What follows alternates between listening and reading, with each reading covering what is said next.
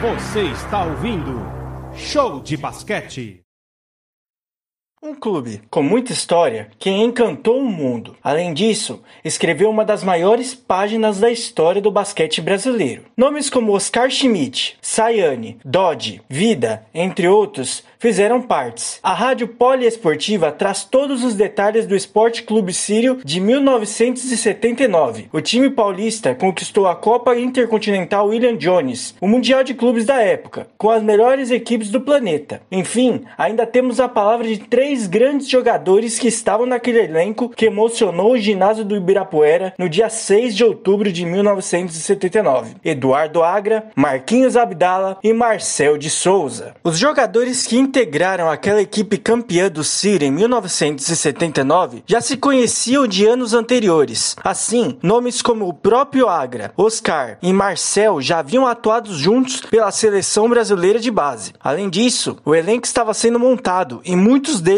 atuaram em Olimpíadas. Eduardo chegou em 1975. Nomes como Marcel e Sayane já atuavam no time paulista. Oscar chegaria apenas em 1977. Então eu comecei a jogar com eles na seleção. Logo em seguida, o Marcel, quando eu cheguei no Sírio em 75, o Marcel já jogava lá. O Sayane também jogava lá já no Sírio. O Oscar só veio depois, só veio em 77, né? Para o Esporte Clube Sírio. Então eu joguei com o Marcel, com o Oscar, com esse pessoal de seleção é, durante cinco anos. O Sírio, nesse, num período de 7-5 a 8-1, em algum momento das carreiras, o Sírio chegou a ter sete jogadores olímpicos. Sete jogadores que disputaram Olimpíadas e Mundiais, né? Marquinhos, que teve três passagens pelo clube paulista, chegou em 1978. Antes, o ex-pivô havia atuado no Emerson Gênova, da Itália, e tinha sido draftado na NBA pelo Portland Trail Blazers em 1976. Tal façanha era inédita com jogadores brasileiros. O ex-camisa 9 do Sírio comentou sobre sua chegada na equipe de São Paulo e a preparação do elenco.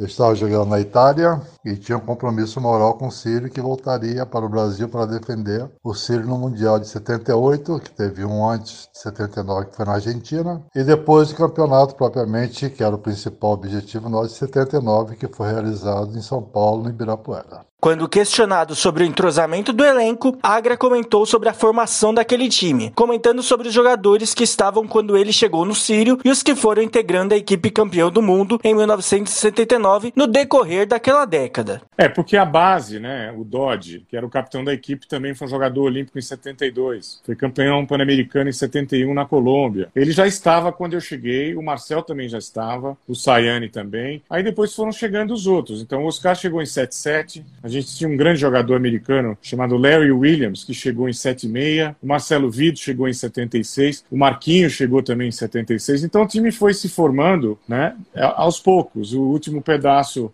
da, da, da de toda a armação aí foi, foi o Oscar, né? Mas é, realmente, como a gente jogava a partir de 76, eu, Marcelo Vido, o Oscar, o Marcel e o Marquinhos, a partir de 76 a gente jogava também na seleção brasileira adulta. Então, 7-6, 7-7, 7-8, 7-9, nós cinco, Marquinhos, Oscar, Marcel, Marcelo Vido e eu, nós fazíamos parte do Sírio e fazíamos parte também da seleção brasileira adulta. Então, obviamente, a gente praticamente jogava o ano inteiro junto. Porque naquela época, a seleção brasileira é, viajava para muitos torneios no mundo, sabe?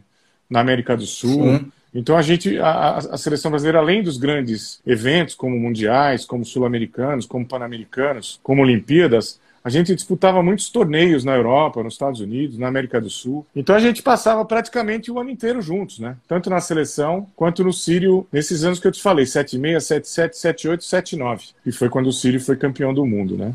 Antes do título de 1979, o Ciro já havia se estabelecido em âmbito tanto nacional quanto sul-americano. O time paulista era bicampeão brasileiro e do continente em 1978 e 1979. Ainda já havia disputado o campeonato mundial um ano antes da grande conquista, disputado na Argentina. A equipe conquistou o terceiro lugar no torneio disputado em Buenos Aires. O Real Madrid, grande time da época do mundo, e o anfitrião Obras Sanitárias ficaram à frente. 20. Marquinhos comentou um pouco sobre aquele campeonato em solo argentino. O time do Ciro já estava praticamente preparado para ganhar, inclusive, o Campeonato Mundial de 78 na Argentina. Eu posso falar com certeza que uma falha administrativa nos tirou do título e nós ficamos um ano esperando pelo próximo Campeonato Mundial para termos a possibilidade de enfrentar os grandes adversários e conquistarmos esses sonho, né? Sonho não só para o Sírio, mas como que eu acredito para a maioria de, do Brasil. Já em 1979, comandado por Cláudio Mortari, a equipe do Sírio começava a fazer história. Primeiramente, conquistaram o título paulista daquele ano, em final contra a Francana, essa mesma que se repetiu na Taça Brasil de 1979, o campeonato brasileiro da época. O jogo foi apertado, mas com um placar final de 87 a 86, o time da capital paulista se consagrava o melhor do país mais uma vez. Após isso, o elenco rumou para a Venezuela para defender o posto de campeão sul-americano. No sol forte carimbenho e num campo de beisebol, o Sírio teve dificuldades com treinamentos, mas isso não abalou a forte equipe. A final foi contra o anfitrião Guaiqueres, da ilha de Margarita. Enfim, o Ala Marcel e o ex-pivô Marquinhos comentaram um pouco sobre aquela competição e os detalhes da final, que terminou com a vitória brasileira. Bom, o campeonato da Venezuela foi mais fácil, né? Nós jogamos lá na Venezuela, nós tivemos uma certa dificuldade para ganhar na final do time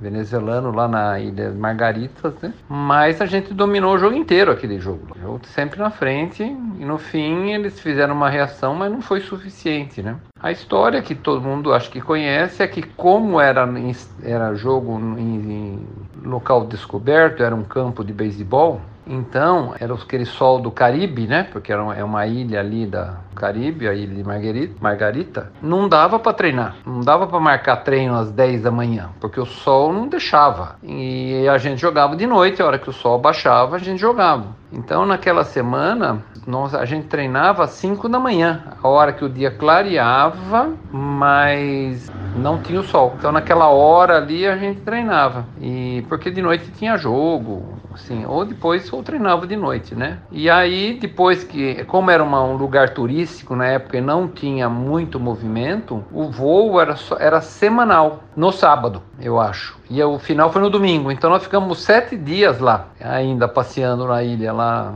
fazendo farra lá. E o jogo final contra o, o, time da casa, nós não sabemos até hoje né, a sorte que nós tivemos que nós vencemos o Sul-Americano. A Venezuela estava com um título nas mãos e numa bobeada nós conseguimos ganhar o título, que foi um, para vocês imaginarem, um jogo num campo de beisebol totalmente aberto, com a lua iluminando a quadra, as estrelas. Então foi muito, muito bacana o Sul-Americano e o Sírio teve a felicidade de, de ganhar esse campeonato. Chegando já no Mundial de 1979, Marquinhos jogou todo aquele Mundial com uma lesão na mão. O ex-pivô comentou sobre a situação e os detalhes da fratura, que quase o deixou de fora do torneio, em partida contra o Franca, 10 dias antes do início da competição. Dez dias antes, nós fomos jogar uma partida contra a Franca, lá em Franca, e um grande amigo meu, meu adversário, mas um cara que eu amo de paixão, que é o Fausto, ele foi tentar tirar uma bola minha, me deu uma tipo uma, um soco na mão e eu fraturei a minha mão esquerda. Então isso aí estava caracterizado que eu não poderia jogar o Mundial. Né? Dez dias você não consegue recuperar em hipótese alguma uma fratura. E o Sírio automaticamente já começou a procurar um substituto, já ligou para os Estados Unidos, já ligou para a Europa, né? para a Itália, para a França, para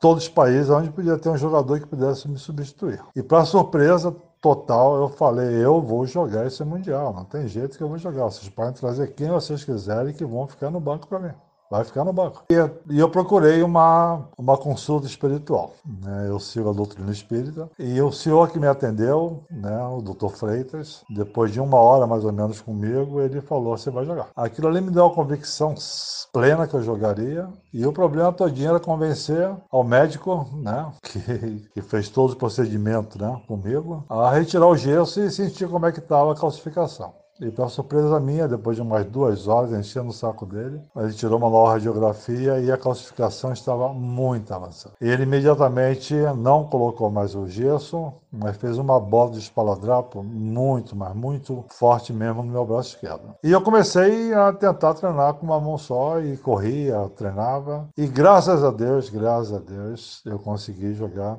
todo o campeonato mundial. O Campeonato Mundial Interclubes de Basquete de 1979 foi disputado em solo brasileiro. Entre os dias 2 e 6 de outubro, o ginásio do Ibirapuera recebeu as melhores equipes do esporte no mundo. Na estreia, o time comandado por Cláudio Mortari enfrentou o Quebrasilhos de Porto Rico. Com uma partida inspirada de Marcel, que anotou 28 pontos, o anfitrião venceria por 114 a 81. Na sequência, o Sírio teria sua única derrota na competição, enfrentando o Mocan, dos Estados Unidos por 91 a 98. Porém, o Sírio conseguia sua recuperação no Mundial, justamente contra os dois melhores times do continente europeu. Primeiro, Marcel, Agra, Marquinhos e companhia enfrentariam o Emerson Varese, vice-campeão do Campeonato Europeu de Clubes da FIBA. Com uma atuação espetacular de Oscar, que marcou 35 pontos, e também Marcel com 17 e Marquinhos com 15, o time brasileiro derrotou os italianos por 83 a 79. Na última rodada, enfrentariam o Bosna, campeão do velho continente. Com a situação da tabela, o jogo foi uma espécie de final, mesmo com o torneio sendo em pontos corridos. Bom, é aquele campeonato era assim.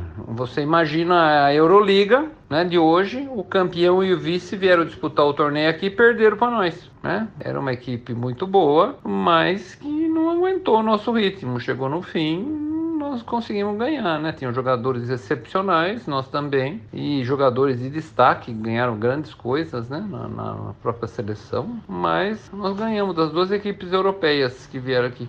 Naquela decisão, o time brasileiro enfrentaria nada menos que jogadores que integravam a seleção da Iugoslávia na época, que havia conquistado o Mundial de 78 nas Filipinas. Mesmo não sendo a maioria, os atletas titulares do país do leste europeu eram um clube qualificado, campeão do continente. Agra ressaltou a força do elenco do Bosna, e Marquinhos comentou sobre a potência que era a seleção da Iugoslávia. O cara ser reserva naquela época da seleção da Iugoslávia, o cara estava entre os top jogadores do mundo, né? Porque era Iugoslávia e União Soviética as duas grandes forças é, dos anos 70 no basquete FIBA, né? Enquanto, enquanto eles não se dividiram, né? Eram sempre as duas melhores equipes juntamente com os Estados Unidos, o Brasil sempre brigando, Itália, Espanha, eram as grandes equipes, né, daquela época. O Bosna é uma equipe sensacional, vocês não podem imaginar. A equipe do Bosna também tinha mais ou menos, antigamente era a Iugoslávia, não era Croácia, não era Sérvia, não era Eslovênia, entendeu? Era simplesmente uma só potência que era a Iugoslávia. E daquela equipe lá, tinham quatro ou cinco jogadores da seleção iugoslava, né, jogadores olímpicos, jogadores de campeonato campeonatos mundiais,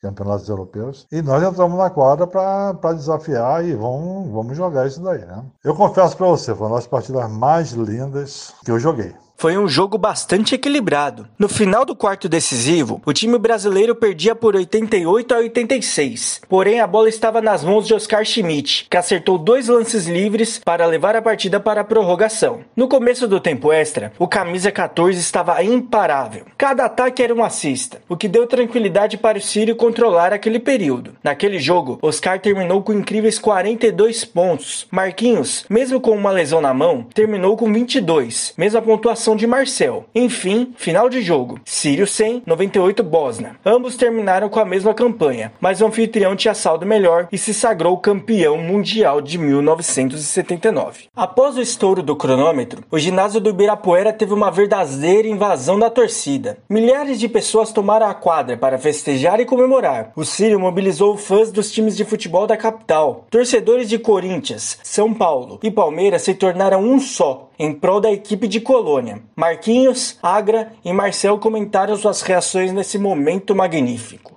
o maior troféu que eu tive nesse Mundial foi realmente a invasão que teve no final da quadra. A invasão, até hoje, quando eu olho né, nos, nas fitas, entendeu? Eu fico prestando atenção. Eu nunca vi uma coisa tão bonita, tão forte na minha vida. Então a gente tinha lá, cara, a Gaviões da Fiel tinha a camisa 12, tinha a torcida do São Paulo, tinha a torcida do Palmeiras, entendeu? Então a gente foi vendo que de repente a gente virou um clube do, do Brasil, de São Paulo. E essa coisa da torcida na semifinal foi muito importante pra gente. Então a gente tinha certeza que no dia da final o ginásio ia estar tá lotado, o ginásio ia estar tá cheio, e como, está, como estava, né? Então acho que todos esses fatores aí é, nos deixou muito confiante entrando pro jogo, né? Não, não é que você, você não pode falar nunca não tinha certeza, mas a gente estava realmente feliz que estava acontecendo isso. Não, então, aquilo surpreendeu muito a gente, porque não era comum, né? Não era comum. Então, alguns de nós, por exemplo, no meu caso, eu fiquei meio perdido, não sabia para onde eu ia. Porque de repente apareceu um monte de negro na sua frente, entendeu? Um monte de cara na sua frente, você não sabia o que fazer, né?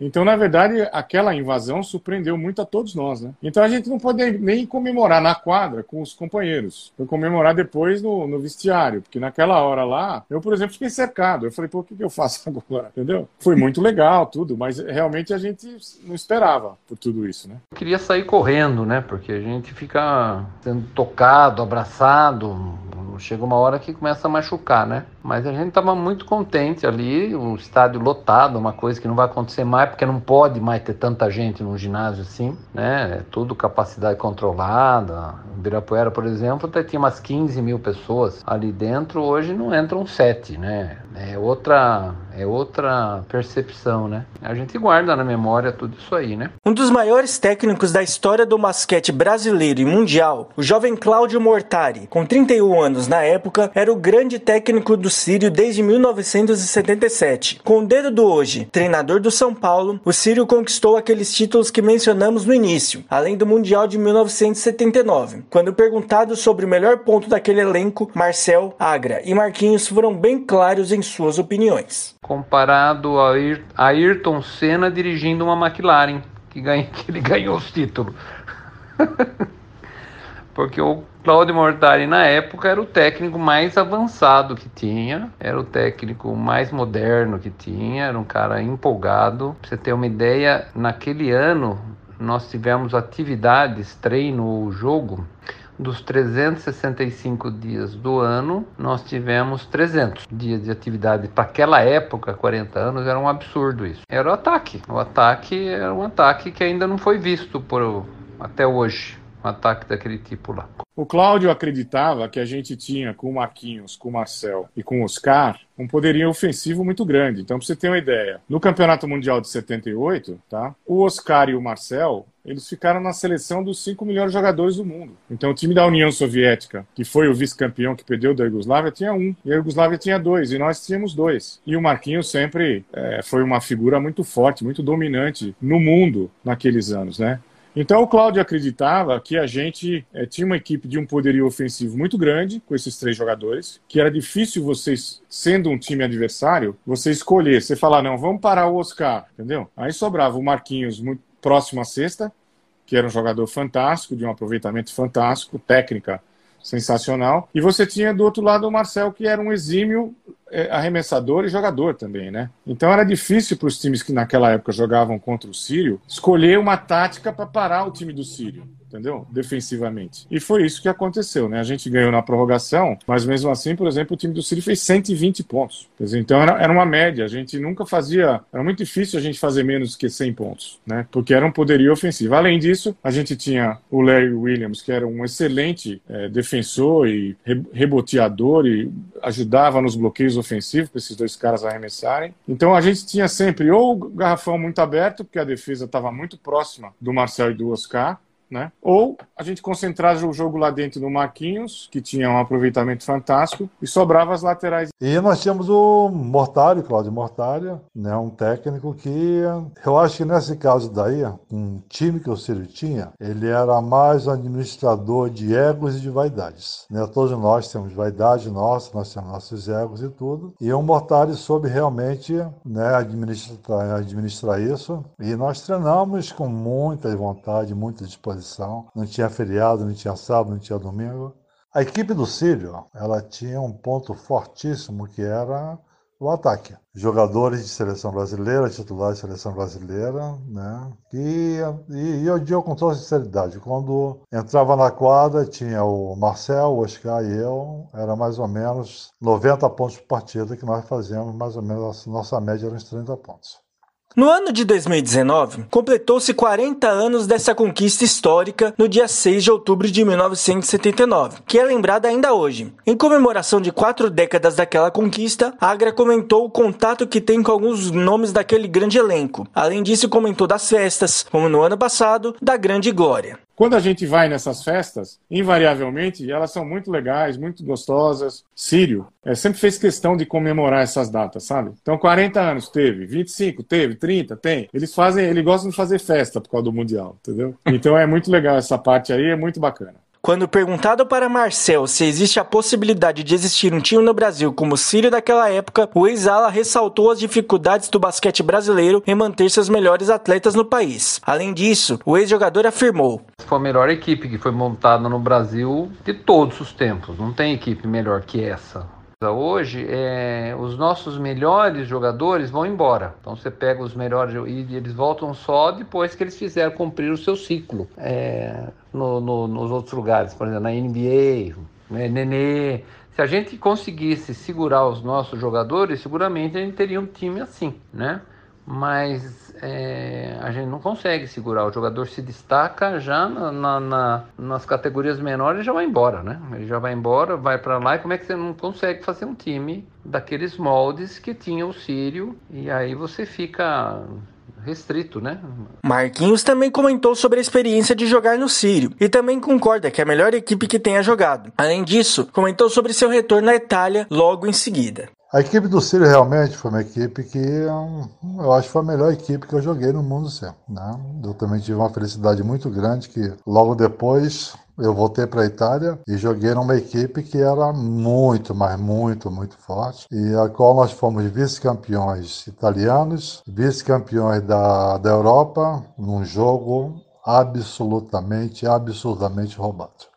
Então nós não ganhamos o campeonato sozinhos. Nós tivemos uma força descomunal fora da quadra, nos impulsionando para a vitória. E esses foram alguns detalhes daquela conquista histórica do Sírio em 1979. Agradeço demais a presença de Eduardo Agra, Marquinhos Abdala e Marcel de Souza para contar um pouco sobre aquela glória mundial no ginásio do Ibirapuera. Eu sou Kaique Ribeiro, Rádio Poliesportiva, a rádio do basquete, a rádio de todos os esportes. Até mais. Rádio Poliesportiva.